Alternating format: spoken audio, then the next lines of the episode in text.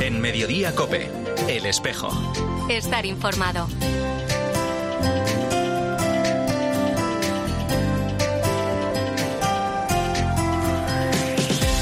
La una y 33 minutos, ¿qué tal? Bienvenidos al tiempo del espejo en Mediodía Cope, este 18 de noviembre. A esta hora, como es habitual, cada viernes te cuento la actualidad de la Iglesia en Madrid. El saludo de Mario Alcudia. Se trata de reconocer y recuperar una fidelidad creativa, los valores fundamentales que el cristianismo ha contribuido de manera determinante a adquirir y que pueden sintetizarse en la afirmación de la dignidad trascendente de la persona humana, del valor de la razón, de la libertad, entendida como la capacidad de establecer vínculos y construir algo común. Es la directora general del Instituto Secular eh, Cruzadas de Santa María, Lidia Jiménez, en la presentación hace unos días del vigésimo cuarto Congreso Católicos y Vida Pública que se celebra desde esta tarde y hasta el domingo en la Universidad CEU San Pablo con el lema Proponemos la fe, transmitimos un legado organizado por la Asociación Católica de Propagandistas y la Fundación Universitaria San Pablo CEU. En esa presentación, la también presidenta del Consejo Directivo de la Universidad Católica de Ávila hacía un llamamiento a que los cristianos miremos al pasado sin nostalgia, no encerrarnos en guetos ni estar a la defensiva. Decía que la herencia recibida se convierte en una misión. No se trata de repetir la tradición como letra muerta, sino de interpretar toda su riqueza y extraer toda la vida que contiene para afrontar los nuevos desafíos. Por su parte, el presidente de este Congreso, Católicos y Vida Pública, Rafael Sánchez Saus, recuerda que los católicos hemos dejado de ser mayoría frente al desafío de la cultura de la cancelación. Se va a recordar que deben ser los laicos, fieles a la fe recibida, los que llevemos a todos los hombres con la conciencia de que no solo es una propuesta de salvación, sino que con ello transmitimos un legado de civilización que ha inspirado las acciones de vida a miles de personas contenido del Congreso, pues con personas expertas que nos van a hablar pues, extraordinariamente, sin duda, ¿eh? de sus especialidades en los talleres, pues de cada uno de los temas que les han sido asignados.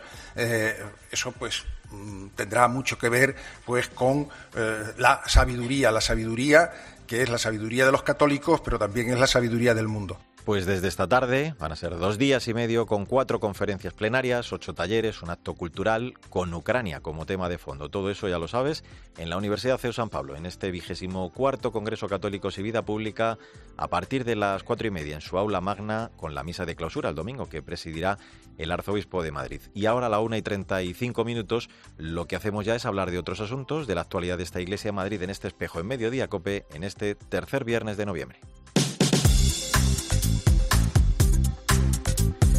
Vamos con el repaso a la actualidad informativa de nuestra archidiócesis. La parroquia de San Ildefonso y Santos Niños Justo y Pastor va a coger mañana y pasado los cultos organizados por la Hermandad de la Borriquita en honor a nuestro Padre Jesús del Amor con motivo de la solemnidad de Jesucristo Rey del Universo. Durante todo el fin de semana la imagen de nuestro Padre Jesús del Amor va a permanecer expuesta aunque todavía sin el tradicional besamanos. El párroco del templo y director espiritual de la Hermandad, Pedro Luis López, va a presidir mañana a las 7 de la tarde la misa de vísperas y ya el domingo a la misma hora la Eucaristía solemne en esta festividad. La Hermandad del Santísimo Sacramento, con sede canónica, como te decía, en el templo, conmemorará esta solemnidad con una misa también el domingo, en este caso a mediodía, a cuyo término habrá una procesión con el Santísimo por el interior de la iglesia. Carlos Malarria es el hermano mayor. Aún hoy por hoy no hemos mm, hecho lo, que lo que era el besamanos del Señor por cierta seguridad, dado que además del virus COVID-19, pues están las gripes, hemos decidido el mantener ese altar, pero únicamente como veneración. La cercanía del Señor al hombre, esa cercanía de esa imagen que nos hace el referente de lo que realmente es Dios, de lo que es verdadero su Hijo, Jesucristo. Más asuntos con motivo de la celebración del Día de la Infancia, que tendrá lugar el domingo. Caritas Diocesana de Madrid participa hoy en la Pócima de la Felicidad, una iniciativa a nivel confederal que consiste en que los niños, niñas y adolescentes a quienes se acompaña a través de los diferentes proyectos de esta entidad escriban o dibujen mensajes contestando a preguntas como cuál es mi pócima de felicidad. Los menores han respondido con dibujos y reflexiones sobre qué necesitan para ser feliz, qué les hace sentir feliz o cómo se sienten a nivel emocional, relacional, reflexiones que se están difundiendo hoy eh, a través de las redes sociales con ese hashtag pócima de la felicidad. Para este espejo de cope han querido incluso ponerles voz. ¿Cómo os llamáis? María Laisa Víctor. ¿Cuántos años tenéis? Ocho. Siete. ¿Qué necesitáis para ser felices? Estar con, estar con mi familia. Ir al parque de atracciones. Jugar con mis amigos y con mis mascotas. ¿Qué, me ¿Qué os hace sentir feliz? Jugar con mi hermana. Ver a mi sobrino. ¿Alguna experiencia que os haya hecho feliz? Ir a la casa de mi primo. Que me traigan dos gatos. Te cuento también que antiguos alumnos de la Universidad San Damaso se han dado cita unos días en hace unos días en el primer encuentro alumni de la Universidad Eclesiástica, un acto para dar visibilidad a esta nueva realidad, dando así cabida a la gran cantidad de personas de fuera de España, también de aquí, que se han formado en ella en estos 25 años y que recuerdan con gran cariño esa experiencia. Carlos Aguilar es uno de los coordinadores de este nuevo equipo un lugar donde poder seguir formándonos, donde seguir poder apoyándonos eh, para la tarea pastoral que todos estamos realizando y también para el servicio a la sociedad y al mundo. Y un apunte más, la Archidiócesis eh, de Madrid va a celebrar el 7 de diciembre la tradicional Vigilia de la Inmaculada, este año con el lema En Camino con María, Reina de la Paz, para pedirle especialmente este don para el mundo. La Comisión de Evangelización del Arzobispado, encargada de la organización, ha iniciado una campaña a través de las redes sociales para ir preparando esta celebración, entre ellas grabar un vídeo de entre uno y dos minutos en el que de forma individual, en familia o con amigos, se responda a la pregunta ¿qué es la Virgen para mí? o ¿qué ha hecho la Virgen en mi vida? Esos vídeos deben enviarse en formato vertical a la siguiente dirección rrss de la inmaculada. Y una última noticia, la Delegación de Laicos Familia y Vida ha convocado para mañana en el Espacio Maldonado la cuarta jornada de formación para catequistas de cursillos de novios. El encuentro se dirige a todos los agentes de pastoral que acompañan y trabajan en la preparación próxima inmediata al sacramento del matrimonio. La delegada de Laicos Familia y Vida de nuestra archidiócesis, María Bazal, nos habla del documento que se va a presentar en el transcurso de esta jornada, itinerarios para la vida matrimonial. Se trata de un proceso que nos involucra a todos y nos involucrará a todos, tanto a los pastores como a los laicos, que nos exigirá que seamos emprendedores, valientes y creativos, dejándonos guiar por el Espíritu Santo. Los itinerarios catecumenales son el signo del liderazgo del Santo Padre, que una vez más ha querido responder de una forma concreta y eficaz a una urgencia pastoral, ocuparse de los jóvenes de hoy, que serán las familias del mañana. Pues así hemos llegado a la una y 40 minutos. Enseguida vamos a hablar del Día Mundial en Memoria de las Víctimas de Accidentes de Tráfico que vamos a conmemorar este domingo. Te lo cuento ya mismo, todos los detalles, en este espejo de Madrid, en Mediodía Cope.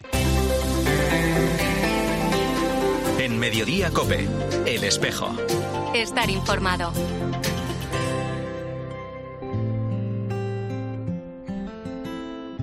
Hecho tantas preguntas intentando entender. Me he lanzado a buscarte sin saberte ver. La una y 43 minutos, soy Mario Alcudia, gracias por seguir con nosotros en este espejo de Madrid en Mediodía Cope en este viernes 18 de noviembre. Se te pasan cosas con la cabeza como desaparecer. Te has convertido en una losa tremenda para tu familia. Ese pensamiento yo lo tuve durante bastante tiempo y a mí el que me ayudó a salir de todo el hoyo tan tremendo en el cual caí fue mi hermano y mi familia. Mi hermano nada más que sabía decir que teníamos que salir de esta no por mí, no por él, sino por mis padres. Yo creo que la educación que nos han dado mis padres, basada mucho en los valores, nos ha venido bien para salir de este tremendo palo uno tras otro. Que no pase, que no ocurre. Los siniestros viales son evitables, evitémosles ya. Es Paz González, delegada de AESLEME, la Asociación por la Prevención de Accidentes de Tráfico y ONG de atención a víctimas de accidentes en Castilla y León. Ella, lo has escuchado, fue víctima de un siniestro vial y su testimonio y su petición también resuena con fuerza ante la celebración del Día Mundial en memoria de las víctimas de accidentes de tráfico que vamos a celebrar este domingo. Hace 16 años ya desde que la ONU declarara este domingo, el tercero de noviembre, Día Mundial, para hacernos tomar buena cuenta pues, de este hecho también, en nuestro caso, para pedir al Señor por las víctimas, por sus familiares. De hecho, con este motivo, la Basílica Parroquia Concepción de Nuestra Señora va a acoger a la una de la tarde ese día una misa presidida por el cardenal Carlos Osoro. Voy a hablar ya de todo ello con el director del Secretariado Episcopal de la Pastoral del Tráfico. Bienvenido, Nieto. Hola, bienvenido, ¿cómo estás? Gracias, como siempre, por acompañarnos. Gracias, Mario. Muy buenas tardes. Gracias a ti, gracias a todos los oyentes. Bueno, estamos hablando del Día Mundial, decía, en memoria de las víctimas de accidentes de tráfico. Lo hacemos, eh, claro, los cristianos del mejor modo ¿no? que podemos hacer, que, es pedir también al Señor por, por las víctimas, pero también por sus familiares, ¿no? porque eh, es verdad que Dios es el único que puede darnos realmente ¿no? el, consuelo ante la pérdida de un ser querido en estas circunstancias tan dolorosas. Así es, Mario, así es. Es una forma trágica, repentina, imprevista, el perder la vida de esta forma en las calles y en las carreteras. Nosotros nos hacemos eco de este manifiesto de Naciones Unidas y rezando y acompañando, dando cercanía y afecto desde la Iglesia, les acompañamos en el sufrimiento por el dolor que supone la pérdida de los seres queridos o también por aquellas personas como el testimonio de paz o el testimonio de mar que mm. están sufriendo las consecuencias negativas ¿no? De estar siempre permanentemente en una silla de ruedas con dependencias. Ese sufrimiento no podemos dejarle ni ignorarle, tenemos que estar con ellos y nosotros la Iglesia, esta Iglesia que nos pide el Papa, pero también nuestro cardenal don Carlos, manifestar, unirnos y mostrarle nuestra cercanía a través de la forma espiritual. Claro, además de, la oración y, y, demostrar, tú lo dices, ¿no? Esa compañía, ese, ese consuelo, precisamente, bienvenido, es a lo que se dedica, ¿no? Esta, esta pastoral, porque en el fondo se trata un poco de, humanizar y de intentar ayudar a encajar, ¿no? O, recolocar todo ese dolor que, viene después de estos eh, trágicos hechos. Efectivamente, eh, mira, en las últimas, eh, las últimas jornadas que hemos tenido de delegados, mm. nos acompañó el director general de tráfico, Pere Navarro, y una de las cosas que nos decía es que desde la pastoral de la carretera hemos contribuido con hemos perdido esa comunicación con, con Benigno que nos estaba hablando de esas eh, jornadas que, que, habían mantenido, en las que había participado, decía él, eh, pues el director general de tráfico. Eh, hace unas semanas se publicaba, creo, el semanario Alfa y Omega, un, reportaje. yo creo que se hablaba además de, esto mismo, ¿no? Se hablaba precisamente de, de lo hacía un guardia civil, de la unidad de atestados, y se planteaba también en la pregunta que quién atiende a los agentes, ¿no? Porque es verdad que es importante, lo que estaba contando, bienvenido, el acompañar a la víctima desde luego eh, también lo es pues, pues la labor de los profesionales que, que, atienden estos, estos duros eh, siniestros.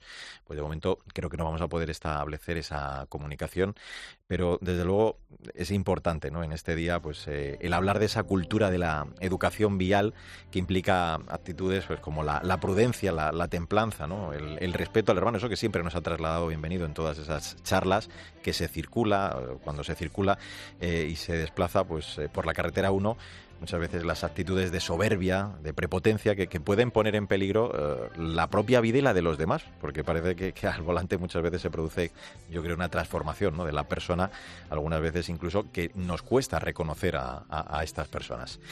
Bueno, pues... Eh, no podemos de momento establecer esa comunicación eh, con él, así que desde luego es importante, vamos a recordar, eso sí, vamos a recordar esa jornada del domingo, esta jornada ese Día Mundial de Memoria de las Víctimas de Accidentes de Tráfico, pues para que siempre sientan a través de nuestro recuerdo y nuestra oración que la Iglesia es Madre cercana y recordamos esa misa en la Basílica Parroquia Concepción de Nuestra Señora que presidirá el Cardenal Arzobispo de Madrid el domingo a la una de la tarde para recordar a estas víctimas y también a sus familias.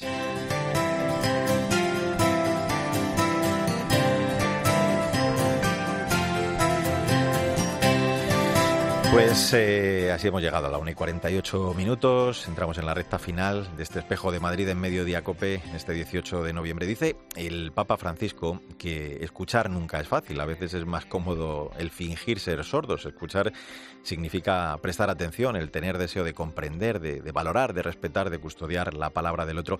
Y te digo todo esto porque los centros de escucha en nuestra archidiócesis cumplen 10 años sanando heridas. Se pusieron en marcha cuando el hoy obispo auxiliar de Madrid, Monseñor José Cobo, entonces párroco de San Alfonso María de Ligorio. Detectaron que había mucha gente que se acercaba a la parroquia sencilla y llanamente para ser escuchados sin pretender una confesión ni un acompañamiento espiritual. Bueno, pues eh, otro centro que se puso en marcha prácticamente a esa misma vez es el de la parroquia San Millán y San Cayetano y el párroco es eh, Santos Uría que ya nos acompaña en este espejo. Hola Santos, ¿cómo estás?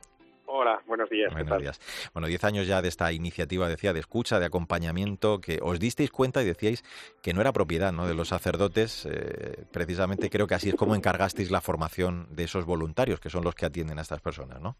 Sí, fue una experiencia muy bonita porque veíamos que había personas que, que venían eh, pues a la parroquia, al ámbito de la parroquia, muchas veces para hablar y, y no demandaban eh, explícitamente una confesión sino un acompañamiento espiritual sino eh, pues esa demanda de escucha que después muchas veces pues eh, pues tenía distintas eh, variables no distintas formas de, de plantearlo. Y, y, a partir de ahí fue como también pues eh, sí que tuvimos esa esa iniciativa junto con los religiosos caminos, que la verdad es que ellos llevan mucha iniciativa en esto y algunas otras comunidades que también trabajan este tema ¿no? a nivel formativo. Estamos hablando de una escucha activa, ¿no? porque hay diferencia, creo, con, con, la directiva. Lo que se trata en este caso es de ayudar a que a la, que la propia persona pues vaya poniéndose pautas ¿no? y, el, y el ir asumiendo, pero eh, asumiendo lo personal ¿no? y, y curando esas heridas que tiene.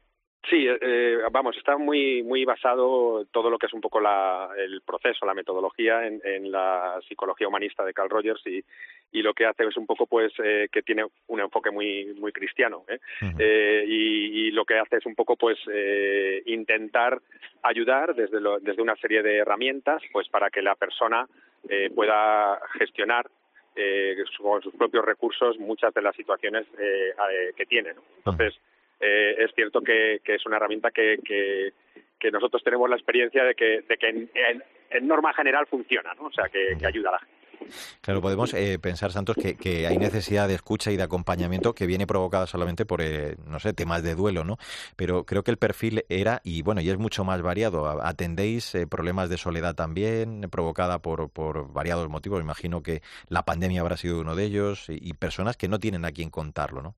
Eso es, o sea, hay, un enfoque eh, que quizás es el que también deriva, aunque nosotros hemos eh, tenemos una coordinación estupenda, ¿no? Con con hospitalarios o con camilos, ¿no? Nosotros con los camilos particularmente, eh, que, que tienen ese enfoque un poco más eh, desde el duelo, ¿no? Nosotros eh, sí que es cierto que, que muchas veces aparecen situaciones de duelo, de hecho además no solamente el duelo de una pérdida eh, física de una persona, sino también o duelos traumáticos, sino también pues duelos a veces migratorios, eh, pérdidas de trabajo, eh, situaciones familiares, es decir, hay, hay situaciones muy muy complejas y claro, evidentemente nosotros que además lo, lo hicimos en su momento eh, don José Cobo y, y, nosotros lo hicimos en un convenio pues con Cáritas, pues claro, también ahí eh, digamos que aparecen personas pues con situaciones de vulnerabilidad, con, con temas sociales, bueno, eh, el abanico es muy amplio, la verdad, y, mm. y, y, luego la experiencia muy bonita, porque es verdad que, que se toca lo más profundo del ser humano y por lo tanto pues también es una experiencia eh, muy evangelizadora. ¿no?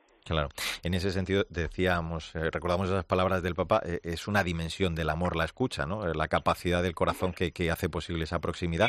Y esto es un arte, ¿no? Porque eh, se puede, eh, hay que tener cierta sensibilidad, imagino, por supuesto, hacia el tema, pero también podemos entrenarlo, ¿no? Con cierta renuncia, el, el dejándonos de mirar a nosotros mismos y, y, preocupándonos por el prójimo. Eso es, es decir, yo, nosotros una, la, la experiencia bonita también que hemos tenido ya de cara de, también a los, a los a las personas que se forman en la, en la escucha es que es una herramienta que te va a servir para todo, ¿no? O sea, es verdad que eh, los centros de escucha la empleamos de una manera pues más reglada, ¿no? Pero luego eh, es algo que, que, que digamos que sirve para la vida porque normalmente pensamos que estamos eh, pues eh, haciendo o escuchando bien pero luego es verdad que, que, que, es algo que se puede educar no y que se y que y que en ocasiones además pues te das cuenta de que de que muchas veces eh, el papa lo dice también no mm. que antes de que de que ya haya terminado la otra persona de hablar tú ya estás pensando la respuesta con lo cual pues bueno ese tipo de cosas no yo creo que, que son las que también pues eh, se pueden eh, reflexionar educar formar para poder ayudar de mejor manera, ¿no? Eh, desde nuestras comunidades y desde nuestros grupos, movimientos, etcétera. Mm. Eh, lo definía muy acertadamente eh, nuestro obispo auxiliar hoy, eh, Monseñor José Cobo, eh, que estuvo en su origen, decíamos, que son como un portillo que tiene la Iglesia para asomarse a la gente no creyente, ¿no? Y, y es que personas, incluso no creyentes, digo, se han abierto, ¿no? A partir de ellos también, me imagino, a, la experiencia de Dios. Ciertamente, es decir, lo, una de las cosas bonitas que tiene también este, este aspecto es que gente que simplemente demanda esa, esa acogida, esa proximidad, esa escucha, pues eh, pues acceden, ¿no? Y, en esa parte, pues digamos que la Iglesia se convierte eh, pues en buena noticia, ¿no? En algo eh, que, aunque esas personas no sean del círculo más próximo de la Iglesia, pues es un, como un contacto, eh, como decía antes, no muy evangelizador, o sea, lo que y lo que decía también eh, José Cobos. Eh, hablemos del trabajo dentro de ellos, eh, aunque está formado por voluntarios para atender este, los casos, ¿no? los, grupos de voluntarios de, la escucha. Creo que luego tienen reuniones quincenales para el seguimiento de los casos y luego además cada uno ser testado por un psicólogo. O sea que el, proceso es más complejo, simplemente no es la escucha sin más. Sí, a ver, eh, los centros de escucha, bueno, de hecho hay, eh, hay diversidad, ¿no? Es decir, eh, de hecho ayer mismo había un encuentro en, Tres Cantos, pues organizado por los religiosos Camilos, donde, donde hay una red de centros de escucha, pero también hay incluso otros que no están en esa red y aquí en Madrid pues también están funcionando, ¿no? Mm. lo que sí que es bonito es, es eso, ¿no? Que, que, que sí que se va dando como una un seguimiento. Entonces, los que sí que funcionamos ya como centros de escucha, pues normalmente nosotros, por ejemplo, nos reunimos una vez al mes, pero también tenemos luego supervisiones coordinadas con, con los Camilos, eh, con los centros de escucha de los Camilos, y eh, vamos haciendo tarea conjunta, sobre todo para ayudarnos eh, también nosotros, porque claro, hay situaciones que realmente sí demandan eh, pues eh, algunos puntos de contraste, ¿no? Por supuesto guardando de toda confidencialidad y respeto, ¿no? Pero pero sí mm. que eh, intentando ayudarnos para que para que para poder nunca mejor dicho a la redundancia ayudar mejor, ¿no? en 30 segundos yo sé que es complicado, pero te pediría que como sacerdote, ¿qué te ha enseñado esa otra escucha que no haces en el confesionario, Santos? ¿Dónde o qué, te, qué va más allá de, de, esa escucha que, que tú haces desde el punto de vista sacramental? Pues yo creo que es, es algo que puede resultar complementario, pero sí que hay una eh, diferencia, ¿no? Digamos que eh, la persona que acude al confesionario y nosotros desde el confesionario podemos hacer un bien inmenso eh, situándonos en esa misericordia de Dios y incluso en algún momento si puedes como acompañar más algunos procesos y en esta otra dimensión pues al principio lo que haces es acoger directamente a la persona sin, sin ningún juicio, ¿no? Y a partir de ahí sí que intentar reconstruir o ayudar a que la persona pueda reconstruir, ¿no? Entonces, eh, tiene mucho que ver, porque en el fondo son eh, se pueden utilizar incluso las herramientas en ambos eh, lugares, pero digamos que tanto para la persona que viene como para la respuesta que nosotros damos, sí que es verdad que, que tiene como una dinámica un poco diferenciada. Pues la escucha, que tiene un inmenso poder terapéutico, la experiencia permite constatar que el encuentro en la verdad, la escucha serena, personalizada, son uno de los mejores fármacos para aliviar el sufrimiento. Santo Suría, párroco de San Millán y San Cayetano, donde, como decimos, existe uno de esos primeros centros de escucha de nuestra archidiócesis. Gracias por acompañarnos y por esa labor tan importante que hacéis. Un abrazo muy fuerte. ¿eh? Gracias a vosotros igualmente. Hasta luego. Ahora Pilar García Muñiz sigue en Mediodía Cope contándote más historias y, claro, toda la información de este viernes, de este 18 de noviembre. Volvemos con la actualidad de la Iglesia de Madrid dentro de siete días. En nombre de todo el equipo, Sandra Madrid, Mila Sánchez, el saludo de Mario Alcudia, que te vaya bien.